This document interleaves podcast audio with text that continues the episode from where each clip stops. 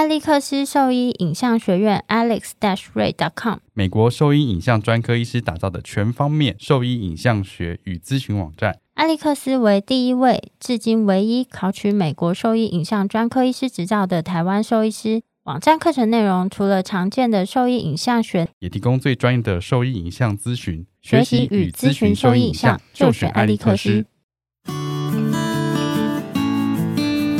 你现在收听的是 Wonder Vet Talk 超级好兽医的闲聊时间，我是兽医师林哲宇 Steven，我是兽医师肖慧珍。在这边，我们会用轻松谈论的方式，带给大家一些简单而正确的小动物相关资讯，也会和大家分享一下兽医师日常发生的有趣事情。嗯，然后呢？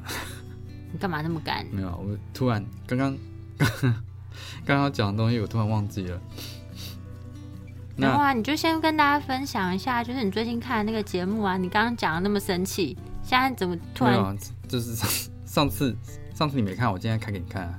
没有，你上次讲了气扑扑了，已经很久了，所以今天今天主要就是跟大家一样分享这个部分啦。就是上一次我们在录的时候，我是情绪满点，今天我比较冷静一点，跟大家分析一下为什么那时候情绪会这么激动，让大家冷静的听我讲就好了。你那天气到，就去讲每一个讲座都这样一直讲，然后见到我就也一直讲，一直传讯息来说，你看这个到底什么鬼东西？没有啊，就是其实很多医生看到应该都会觉得很生气啦，不不是很生气，就是觉得听起来不舒服就是了。这这个节目就是小明星大跟班，大家应该蛮多人有在看的，因为这个时段大概是以前康熙来的时段，所以现在换这个节目，那只是刚好看到有一集重播是通通在讲宠物，宠物的相关行业啦，就是他他是说。近期的宠物宠物另类的宠物经济啊，嗯，就是有很多奇怪其他的宠物行业出现，就是不是只有说哎，宠物美容啊，宠物美容啊，或者是住宿啊这一类的，就是出现了什么呢？里面就是邀请了三组人嘛，嗯，第一个是宠物安亲，但这还好了，因为白那跟白天有点像托儿所这样子，所以你狗狗在那边待着，然后同时会帮它上一些指令或行为的课，那我觉得。觉得是还算是没什么问题，就是这个这个是和这个是很 OK 的。然后第二组的话是宠物按摩，然后第三组的话是宠物方疗的部分。但比较比较就是从中后段之后，有一些概念就是比较听起来在讲什么？对，听起来就是比较奇怪啊。那尤其就是。其实很多宠物业都这样子，就是你在卖东西，或者是你在讲你专业的东西的时候，很容易牵扯到医疗，尤其是在小动物。但你像像那个人嘛，人的美发师或者是什么什么芳疗之类的，通常它其实是不太会牵涉到医疗的，因为你在人的话，如果牵涉到医疗的话，呃，如果有问题，后果都是蛮严重的。那而且你不是真的医疗人员，就好像。你今天去像狗狗有的美容就会说，哎，无麻醉洗牙这件事情，那其实你在人的话，你不可能去找美容师去帮你洗牙齿嘛，或帮你刷牙嘛，这一定找牙医师，所以这是医疗专业的问题。那台湾就是台不止台湾啦，亚洲或者是日本都有像这样这一类的问题在，大家很喜欢去干涉医疗，或者是强调疗效这件事情，因为。会让人家觉得，而且好像很神奇，我好像不用找医生就可以达到这样的效果。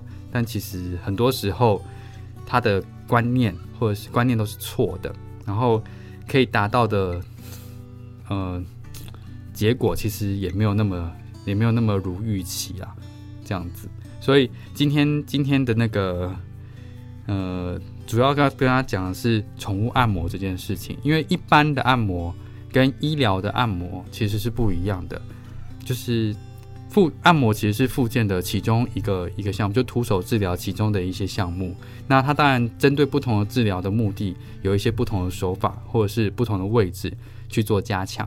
那这个是这一次我在美国上课的时候特地特地去学的东西。那一般的按摩其实跟这个差别非常大，尤其是在节目里面，他秀出来的一些什么，哈，去去学去到国外学什么。解剖学什么？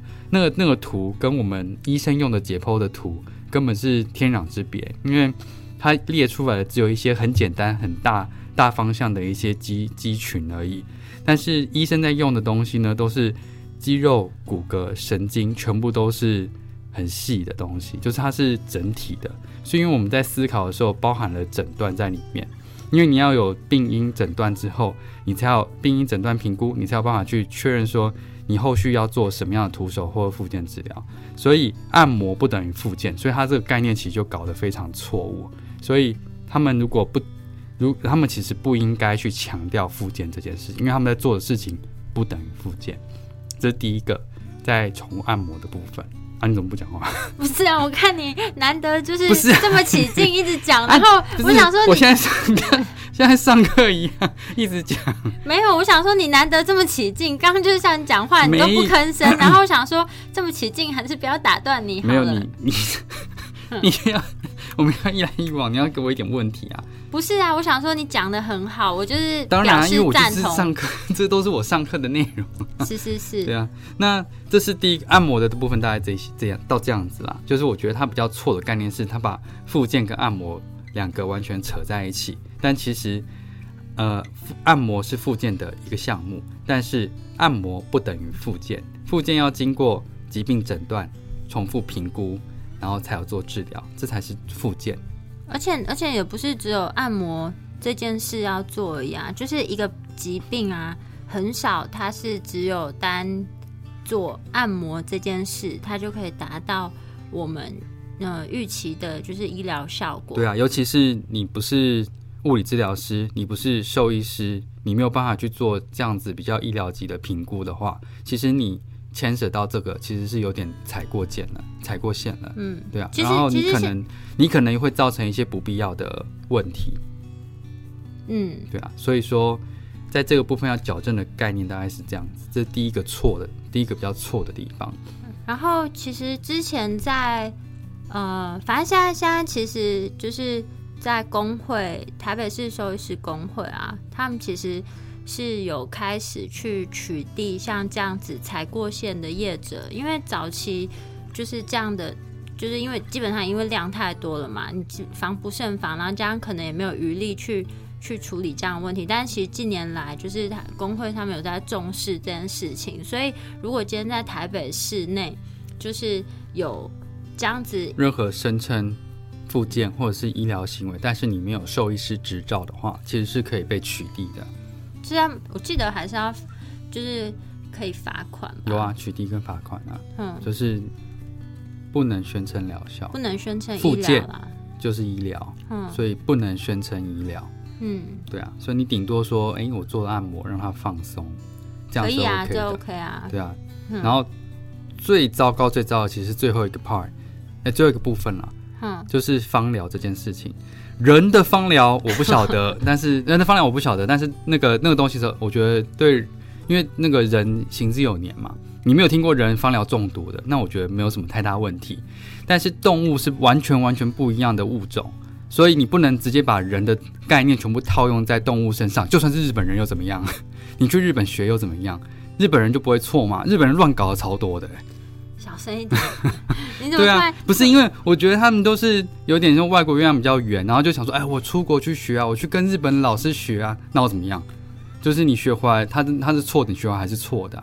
然后最最最糟糕的这个这个第一个概念是，他的他说他发想是从天然的发想，所以尽量不要吃西药，要用精油去替代这个东西，然后达到他达到治疗的效果。哎呦！你是兽医师吗？你是医师吗？不是，你怎么可以宣称疗效？而且天然无毒这件事是谁告诉你的？你说，那我们今天就是，我 我上次讲过，我们在公园或在森林随便吃草会不会死掉？会啊，天然无毒吗？真的是第一个就是非常可笑的事情。他在节目上就直接这样讲哦，没有人去，没有人去制止他这些这个这个言论，但是这是第一个非常错误的言论。就像你讲，我们很多化疗的药物的都是从天然物质去萃取出来的东西，不是天然就没有 没有毒的。然后他他强调这个概念，其实是会，因为其实这节目是不是收看的观众也蛮多，其实是有点害怕说，其实没有人，没有什么在看，没有吧？这不是蛮有名的，那个就是吴 那个 Sandy 不是才得了。哦，对奖嘛，，恭喜对 对啊，恭喜 Sandy 得了金钟奖，对啊，但就是是但是你们节目要要要检讨一下，没有，你不要一直这样攻击别人啦。我就是呃，就是收看的观众多，所以其实他当他传达一些错误的资讯的时候，其实真正受害的是那些狗狗、猫猫啊，其实是蛮危险的。就是其实他们，我相信那个这些饲主啊，或者是主人啊，他其实就是希望对他们的狗猫做更好的事情，但是其实像这样错误的资讯，想反而无形中会害到他们。对，因为他们的小孩，因为那个这一些这些是感觉是比较想要帮呃毛小孩做多一点多一点或精致医疗人可能去考虑的事情，可是反而你传达概念是错，或你做的事情是不安全的，反而会害到这一些就是求好心切的主人或者是动物。嗯，害到他们的动物。像我，我不是今天空，我不今天不是不是空穴来风随便讲的哦，我有查了蛮多资料。因为虽然说，因为精油这件事情在国外的盛行率其实没有很高，那所以不可能有人花钱去做说大规模的研究，说它中毒的中毒的剂量是多少，因为这是不符合经济成本，没有人去这样用这些东西的。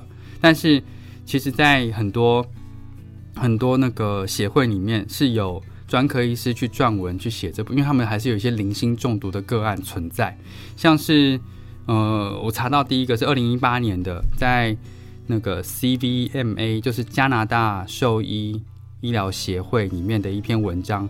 那这个文章是由一个急诊医师、急诊专科医师去撰文的。嗯，兽那医急诊对兽医急诊专科医师去撰文的。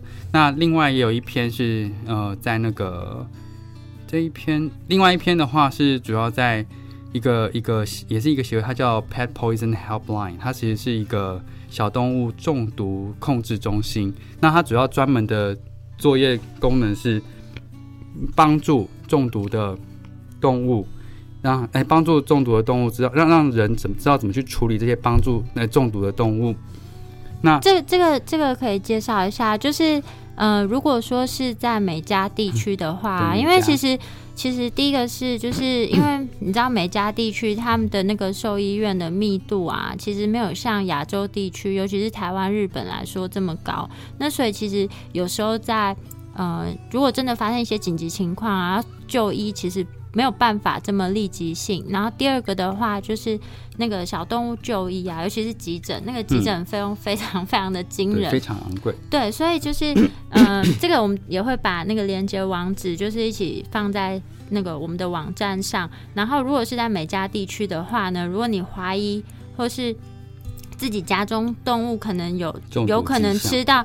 就是这有毒的东西的话，其实它是有一个专线可以先拨打进去去去做询问，但那那个是只有在这两个地区才有办法使用，或者说如果你今天英文很好，你想要打跨国电话，应该我想应该也是可以啦。应该是可以。嗯那它是二十四小时的，所对，以说二十四小时。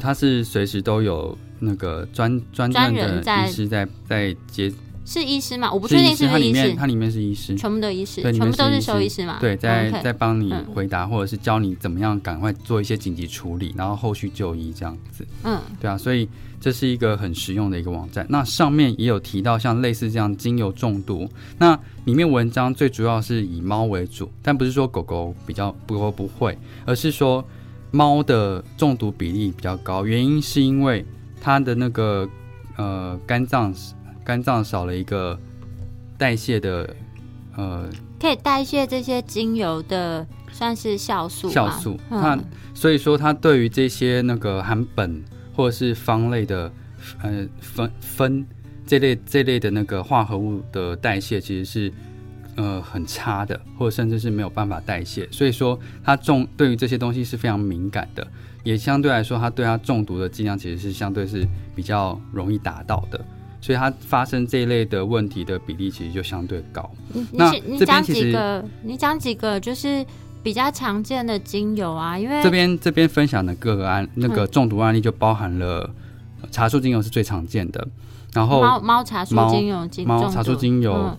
丁香、薄荷油，然后跟柑橘类的柑橘油，然后还有那个呃还有一个什么？薰衣草吗？薰衣草，对，嗯。还有薰衣草。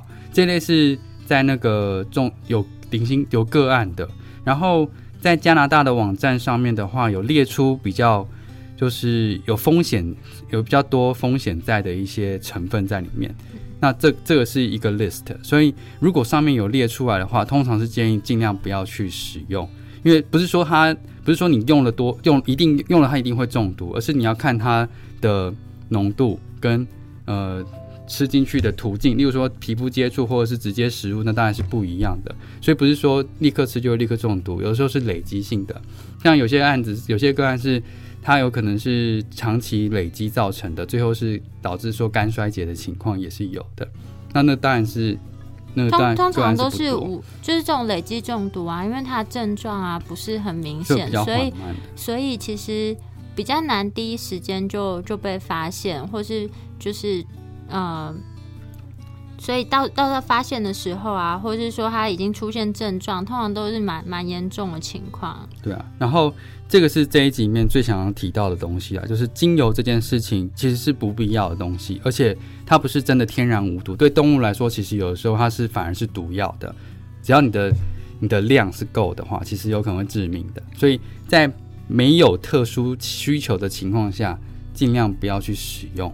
这是目前在节目里主要呼呃呼吁的部分，然后再来的话，就是它里面特别强调了狗狗不会蛀牙这件事情。狗狗大部分，因为原因是它们的那个牙齿的间距不像人是密集的，所以它比较不容易卡一些食物残渣。但是它不是不会蛀牙，它还是会蛀牙。对，但是狗的话就是嗯。蛀牙比例是很低，但是他们的牙周疾病的比例是很高的。那就这边提供一个数据，就是嗯，大概三岁龄假，就是平均三岁龄的狗狗来看的话，大概有七成是有。牙周病的罹患牙周病的，然后在猫咪的话，应该也是六到七成，我忘记哪一个比较高，但是就是大概都是六七成，其实比例都才三岁哦，都已经有这样的问题，那所以代表说他们是有一定牙周疾病的，那这个其实是要靠日常的清洁，就像我们就是刷牙一样，而不是透过像这样子的精油去呃降低它的它的味道。那个其实是欲盖弥彰啊！对啊，那个那个不是一个合理的控制牙周的一个方式，所以很多我相信很多齿科兽医师听到应该就吐血了，因为很他传达的这个概念其实都是错的。然后尤其他在这么公开节目上又讲这些事情，那我觉得有必要去澄清一下，呼吁就是导正这个概念，对啊，这是大概这几个啦。然后再的话就是他有在开课，那。如果他今天讲讲的是芳疗小动物的芳疗如何安全的，或者让它能够放松，这个可能还稍微可以接受。但是牵扯到医疗的部分的话，我觉得是呃错蛮大的。那希望说他在后续的时间不要再传播像这样错误的概念，这样。嗯，那我们会把今天就是提到这两个，就是两个单位以及他们的就是文章来源都放在。网站上，然后会有一篇文章，那大家就是想更多了解的话，可以去搜寻。那我们的网址是 triple w 找 wondervet dot com 打 tw 或是你也可以 Google 搜寻小动物外科，或是呃 Facebook 搜寻 wondervet，都可以找到我们的资料。那今天的节目就到这边喽。然后如果说喜欢我们的节目的话，请记得分享给你的朋友一起收听。那就这样，OK，拜拜。